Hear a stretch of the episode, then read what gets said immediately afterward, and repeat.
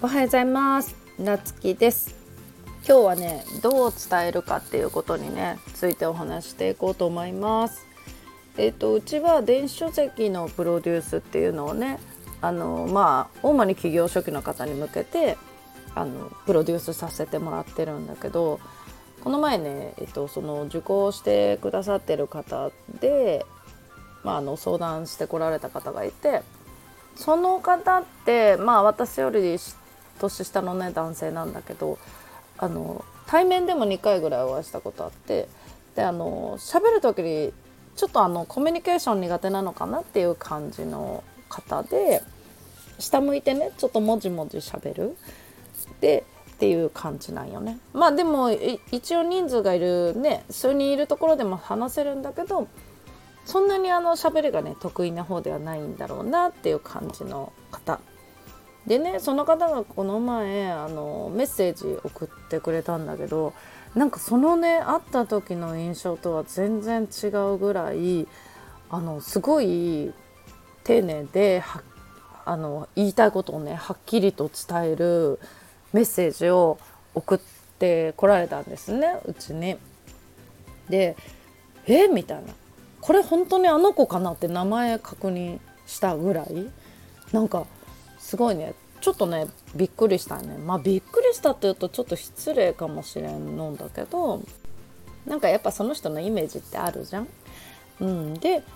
そのね印象と全然違ってなんか私はねすごいねすごいいいなって思ったんよね。なんかその文章もあの上手で多分このこう書くの好きなんだろうなとか書く方が思い伝えられる子なんだろうなとかね対面の時はやっぱり向こうからなかなか話しかけられかける感じでもなくなんか私がちょこちょこっと話しかけてとかっていう感じだったんだけどそのメッセージもねあの感じよくあの何回もやり取りあ何回かねこうあのやり取りさせてもらったんだけどでこれってねなんか社会人なら当たり前じゃんって思う人もねおるかもしれんけど結構ねうちはねオンラインでビジネスしててやっぱりあのリアルとは違ってすごい数の人たちと出会うんでやっぱりねあのマナーというか、まあ、うちにしてみたらねあの会社勤めもしてたりとか、まあ、バーでねお客さんと接したりしててちなみにうちは自分でもコミュニケーション書コミュニケーションについての書籍を3冊出しててちょっとねやっぱり人のコミュニケーションの取り方っていうのはちょっと気にする方かなと思うよね。まあ自分でもすごい気をつけてるけどまあそれがね完璧とは言わないけどね。だけどあのオンラインでうちすごいびっくりしたのはメッセージを送って返信しない人が多いんよね。なんか絶対読んでるのに返信しない。なんか例えばさあの何のツールにしても「いいね」ボタンとかリアクションボタンってあるじゃんね今もうなんか会話が終わりそうかなみたいな時でもなんか「いいね」ボタンで終了みたいなあるじゃんなんか。でまあそこまでまあ最後にね「ああそうですかありがとうございます」みたいな感じで終わればまだいいんだけどなんかこうこうこうだよねって聞かれたことに答えたにもかかわらずなんか向こうはそれで納得したのかそれ以降返信がないっていうねいいねボタンもないしみたいなあの何て言うんだろうな。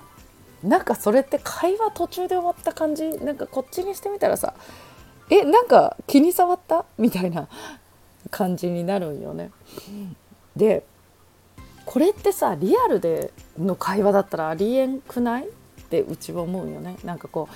こうこうこうなんですか？みたいなこと聞かれてうんこうこうこうですよね？みたいに返してそのまま「はい」とか「分かりました」とかさなんか「ありがとうございます」とかそういうのもなくシーンみたいな。あれってなるんよねうちは。でこれは本当に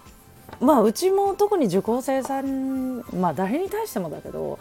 まあそこはねあのすごく気をつけてる。気をつけてるっていうか、まあ、うちは当たり前にやってるんだけどね。だけどこれがね意外にねできてないなっていう人は非常に多い。だからその話もちょっとずれだったんだけどあの対面のコミュニケーションが苦手でもそうやって文章でちゃんと伝えられる人うちはねオンラインでビジネスをするんなら文章のスキルの方が大事だと思ってるんで、